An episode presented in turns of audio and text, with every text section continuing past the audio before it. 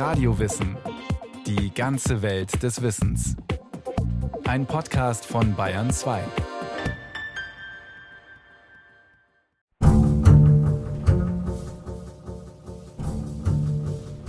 Es war ein böses Erwachen für Europa, als am Ende des 20. Jahrhunderts jene Krankheit wieder auftauchte, die man längst überwunden zu haben glaubte. Eine Krankheit namens Nationalismus.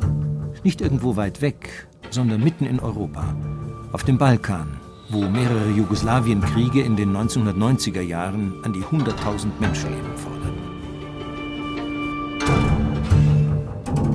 Der Krebsschaden Europas. So hat Konrad Adenauer, der erste Kanzler der Bundesrepublik Deutschland, den Nationalismus einst genannt. Nachdem Millionen von Menschen in zwei Weltkriegen einem extremen Nationalismus zum Opfer gefallen waren, suchte man in Europa nach supranationalen Lösungen. Der Nationalismus galt seither als Irrlehre. Aber mit dem Zusammenbruch des Kommunismus ist er plötzlich wieder erwacht. Nicht nur in Ost- und Südosteuropa, auch im Westen. Rechtspopulistische Parteien von Finnland bis Frankreich, von Holland bis Ungarn feiern heute Wahlerfolge. Und nicht zu vergessen die USA unter Präsident Donald Trump, dessen Slogan lautet America First, Amerika zuerst. Das Denken in nationalen Kategorien scheint plötzlich wieder salonfähig zu sein. Oft kommt er ganz harmlos daher, als Fähnchen schwingende Begeisterung für die eigene Fußballnationalmannschaft zum Beispiel. Aber manchmal ist der Nationalismus radikal und wird zum mörderischen Rassismus. 23. November 1992. In der schleswig-holsteinischen Kleinstadt Mölln zünden Neonazis Wohnhäuser an. Zwei Mädchen und ihre Großmutter kommen in den Flammen um. Neun Menschen werden schwer verletzt. Zugegeben ein extremes Beispiel. Nicht jeder Nationalismus ist so mörderisch. Aber die nationalen Egoismen, die in den vergangenen Jahren wieder um sich greifen, haben immer etwas Exklusives, etwas Ausgrenzendes, sei es in wirtschaftlichen oder politischen Fragen. Verkauft doch eure Inseln, ihr Pleitegriechen, lautete im Herbst 2010 die Schlagzeile einer deutschen Boulevardzeitung zur Schuldenkrise in Europa. Nationalismus hat viele Gesichter. Der Begriff sei beinahe zum Modewort geworden, schreibt der Historiker Hans-Ulrich Wehler angesichts der zahlreichen Nationalismusformen, die heute sichtbar werden. Religiöser, konservativer, liberaler Nationalismus, kultureller, politischer, protektionistischer, separatistischer und so weiter. Was also ist Nationalismus eigentlich? Hans-Ulrich Wehler bietet folgende Definition an. Nationalismus soll heißen, das Ideensystem, die Doktrin, das Weltbild, das der Schaffung, Mobilisierung und Integration eines größeren Solidarverbandes Nation genannt, vor allem aber der Legitimation neuzeitlicher politischer Herrschaft dient. Nationalismus ein Phänomen der Neuzeit also. Der antike Mensch unterscheidet zwar Römer, Griechen, Barbaren und so einen Nationalismus aber kennt er ebenso wenig wie der Mensch des Mittelalters. Erst im 17. und 18. Jahrhundert steigen die nationalen Großgruppen zu den wichtigsten gesellschaftlichen Integrationssystemen auf. Und mit den bürgerlichen Revolutionen setzt sich die Idee der Volkssouveränität durch. Der Nationalismus ist also eng verbunden mit den demokratischen Idealen der Freiheit, Gleichheit und Brüderlichkeit. Was ist eine Nation? Fragt 1789 der Priester und Theoretiker der Französischen Revolution Emmanuel Joseph Sieyès. Seine Antwort? Der dritte Stand umfasst alles, was zur Nation gehört. Und alles, was nicht der dritte Stand ist, kann sich nicht als Bestandteil der Nation betrachten. Demokratisierung einerseits, Ausgrenzung andererseits. Nationalismusforscher wie der Historiker Dieter Langewiesche vertreten die These, dass Nationalismus in allen Phasen nationaler Bewegungen zugleich Partizipation und Aggression beinhaltet. Fremdenfeindlichkeit und Kriege seien demnach wesentliche Bestandteile der Nationsbildung. Auch der Antisemitismusforscher Götz Ali weist nach, dass als Folge der napoleonischen Besetzung in Deutschland eine Welle von völkischem Nationalismus und Antisemitismus aufschwappte. Nicht zuletzt bei romantischen Dichtern, aber auch bei der schwarz-rot-goldenen Demokratiebewegung. Friedrich Ludwig Jahn, Turnvater und Vorkämpfer der deutschen Einheit, betrachtete die Juden als fremde Plage, die den deutschen Volksstamm bedrohe. Nationalismus kann also andere ausgrenzen und herabsetzen. Ein Teufelskreis, meint der Münchner Philosoph Henning Ottmann. Ich glaube, dass vor allem gewisse politische Demütigungen den Nationalismus in die Höhe treiben. Also wenn die napoleonischen Truppen kommen und das Land besetzen, die ja auch schon mit einer nationalen Mission kommen. Sie kommen mit der Mission, die französische Revolution zu verbreiten. Zumindest ist das die Bemäntelung des Machtanspruchs, äh, der da äh, ausgeübt wird. Also wenn solche Situationen entstehen oder Versailles nach dem Ersten Weltkrieg, eine militärisch geschlagene Nation wird durch den Frieden noch einmal gedemütigt, dann sprießt ein äh, starker Ressentiment geladener Nationalismus aus dem Boden, der nach Rache ruft und Vergeltung und dann ist der nächste Krieg programmiert. Nationalismus ist eine Sucht, schreibt der niederländische Historiker Johann Heusinger. Die Sucht, dem eigenen Staat vor, über und auf Kosten von anderen Geltung zu verschaffen. Aber auch dort, wo Menschen noch keinen gemeinsamen Staat haben, kann sich der Wunsch nach nationaler Zusammengehörigkeit ausdrücken, verbunden durch gemeinsame kulturelle Werte, durch Sprache, Sitten und Traditionen, ist die Idee der Kulturnation dem Staat gedanklich vorgelagert. Als Deutschland noch in kleine Fürstentümer und Herrschaften zersplittert war, erwachte ein gemeinsames Bewusstsein, das sich zunächst politisch nicht artikulieren konnte. Man berief sich also auf die Kulturnation.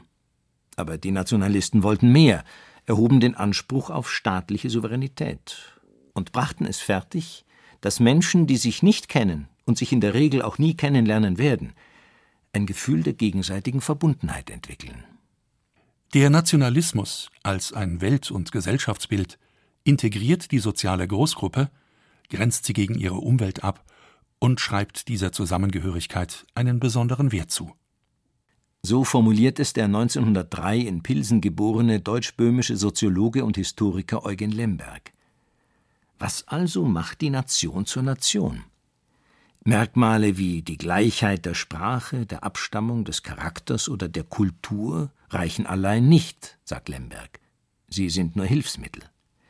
Das Primäre und Wesentliche ist die Ideologie als ein System von Vorstellungen, Werten und Normen. Erst diese Integrationsideologie namens Nationalismus macht die Nationen zu Nationen. Aber warum suchen Menschen in der Nation überhaupt so etwas wie kollektive Identität? Warum denken wir in so abstrakten Kategorien wie Nation? Der Münchner Sozialpsychologe Heiner Kolb. Ich glaube, die meisten Menschen denken nicht in Kategorien der Nation, sie denken in Kategorien des Wir. Wir sind ja nicht auf der Welt, um uns sozusagen im Ego-Trip zu bewegen, sondern wir sind angewiesen auf einen Rahmen, der uns von klein auf einbettet und trägt, beheimatet denn wir sind von unserer Natur eigentlich unbehaust und nicht beheimatet. Und deswegen gibt es eine ganz wichtige Grundlage für jedes Leben, nämlich dass er eingebettet ist in ein Netzwerk von Menschen, über die er dann auch mit einem Wir redet. Und dass wir dann in nationalen Kategorien denken, das ist überhaupt kein Bedürfnis der Menschen, das aus ihrer Natur kommt, sondern das ist ein, meistens ein politisch inszenierter, Missbrauch, nicht immer nur Missbrauch, aber oft ein Missbrauch des Wir-Bewusstseins. Ein Nationalist würde dem natürlich vehement widersprechen. Der Philosoph Johann Gottfried Herder, einer der Ahnherren des Nationalismus, schreibt Ende des 18. Jahrhunderts in seinen Ideen zur Philosophie der Geschichte der Menschheit Der natürlichste Staat ist also auch ein Volk mit einem Nationalcharakter. Nach Herder ist die Nation überzeitlich existent. Sie muss sich nur noch in der politischen Wirklichkeit ausdrücken, muss quasi politisch erwachen. Eine Position, die für Nationalisten typisch ist. Denn Nationen, so argumentieren sie, habe es immer schon gegeben, seit es Menschen gibt. Ähnlich sehen es auch die sogenannten Perennialisten. Für sie existieren Nationen schon seit langer Zeit, sie nehmen jedoch zu verschiedenen Zeiten immer auch verschiedene Formen an – Essentialistisch nennt man solche Ansätze, die Nationen als essentiellen, also wesentlichen Teil menschlichen Daseins betrachten. Essentialisten gehören heute zur Minderheit unter den Nationalismusforschern. Anfang der 1980er Jahre erschien eine Reihe vielbeachteter Publikationen, die mit den alten Vorstellungen brachen. Die Nation ist keine anthropologische Konstante im menschlichen Bewusstsein, sondern ein Konstrukt. Sagen Autoren wie Ernest Gellner, Eric Hobsbawm, Benedict Anderson oder Robert Miles. Nation, das sei kein reales Gebilde, sondern vielmehr eine imaginierte, eine vorgestellte politische Gemeinschaft. Und nicht die Nation bringe den Nationalismus hervor, sondern umgekehrt. Der Nationalismus erschaffe erst die Nation. Eine bloß gedachte Ordnung? Reine Erfindung? Der Münchner Philosoph Henning Ottmann formuliert seine Kritik an diesem Ansatz so. Natürlich sind alle unsere Institutionen alle unsere Gemeinschaften sind auf irgendein gemeinsames Phantasma gegründet. Ihnen liegt die Einbildungskraft zugrunde. Ob das der Sportverein ist oder die Wohlfahrtspflege oder was auch immer oder eine Universität, das sind alles soziale Phantasmata, auf die wir uns irgendwie geeinigt haben. Auf der anderen Seite kommt es sehr darauf an, ob man sich in diesem Konstrukt tatsächlich wiederfindet. Oder ob man sagen muss, also es ist ja nur eine Fiktion und die wird nur zu manipulativen Interessen benutzt. Oder ob man sagen kann, nein, also ich kann mich als Deutscher in der Großerzählung wiederfinden, die da von der Nation gegeben wird. Also es ist beides möglich. Und äh, bei den Autoren, die heute diese Imagined äh, Nation vertreten, geht mir das zu stark in die Richtung Erfindung als bloße Fiktion. Nation als Glaubenssache. Schon der französische Religionshistoriker Ernest Renan hat 1882 in seinem Vortrag Was ist eine Nation festgestellt, Nation, das ist nichts Greifbares, sondern eine Seele, ein geistiges Prinzip, bestehend aus zwei Elementen, dem reichen Erbe an Erinnerungen einerseits und andererseits dem gegenwärtigen Wunsch, zusammenzuleben und dieses Erbe hochzuhalten. Wer aber sind diejenigen, die so ein ausgeprägtes Bedürfnis verspüren, dieses Erbe hochzuhalten? Der Sozialpsychologe Heiner Keup hat 1990 im Jahr der Wiedervereinigung Interviews mit ost- und westdeutschen Jugendlichen zum Thema Identität gemacht. Eine der Fragen lautete: Sind Sie stolz, ein Deutscher zu sein?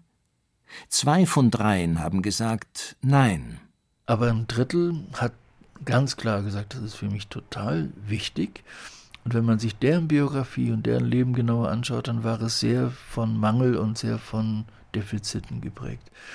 Also könnte man vielleicht die These aufstellen, wenn so ein ganz starkes Bedürfnis ist, sich über ein starkes, großes Wir zu definieren, und das steckt im Nationalismus drin, dass dann oft dahinter eine unglaublich kleine, klägliche Existenz mit schwachem Selbstgefühl, Selbstbewusstsein steht. Gerade in Krisenzeiten bieten der Nationalismus und seine verschärfte Variante der Rassismus einfache Scheinlösungen an. Sie präsentieren Sündenböcke. Die Ausländer, die Juden, die Muslime und so weiter. Das ist natürlich viel bequemer, als zu überlegen, was man selbst gegen eine Krise tun kann. Bestes Beispiel, meint Heiner Keup, seien die internationalen Finanzkrisen, die nur mehr schwer zu durchschauen seien. Viel einfacher sei es da, mit nationalistischen Parolen zum Beispiel gegen die sogenannten Pleitegriechen zu polemisieren.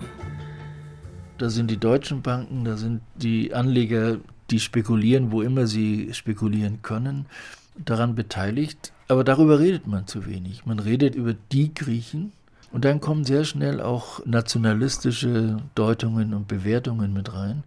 Und da spürt man was davon, dass Identitätspolitik nichts harmloses ist, sondern kann gefährlich werden.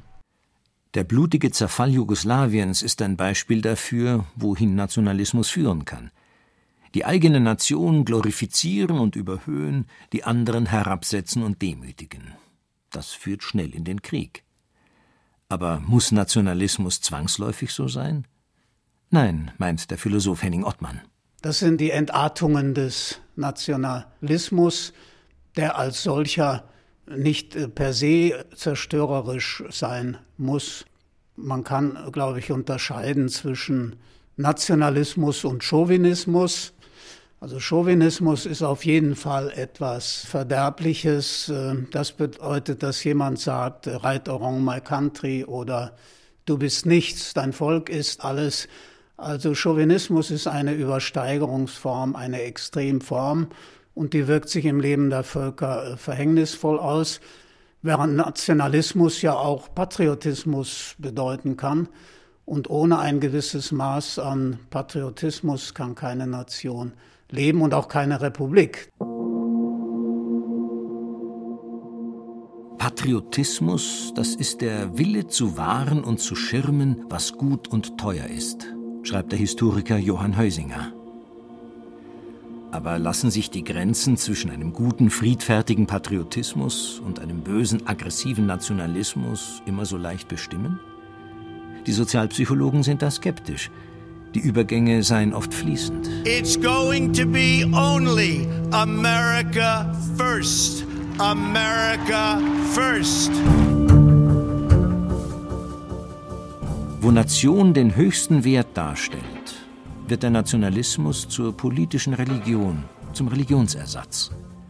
Josef Roth, der große österreichische Schriftsteller, der in seinen Büchern den Untergang der multiethnischen Donaumonarchie beschreibt, lässt in seinem 1932 erschienenen Roman Radetzky-Marsch einen Aristokraten sagen: Die Völker gehen nicht mehr in die Kirche. Die neue Religion ist der Nationalismus. Die Nation ist dann quasi heilig. Sich für sie zu opfern, sein eigenes Leben hinzugeben, gehöre dann nicht bloß zur nationalen Rhetorik, sagt Henning Ottmann. Also es gibt Nationalismus als politische Religion, Ersatzreligion, Zivilreligion, da könnte man auch noch gewisse Unterscheidungen versuchen. Also in der Form der Zivilreligion muss es nicht äh, totalitär sein. Aber wenn es zur Ausschließlichkeit wird, dass äh, man äh, diesen Exzeptionalismus verfolgt und sich für eine Art auserwähltes Volk hält, dann geht es wieder in Chauvinismus und Zerstörerisches über. Die wohl zerstörerischste politische Religion des 20. Jahrhunderts war der Nationalsozialismus. Ein Reich, ein Volk, ein Führer. Das war die Formel für den Untergang. Nach der Katastrophe war der Nationalstaat dennoch nicht überwunden.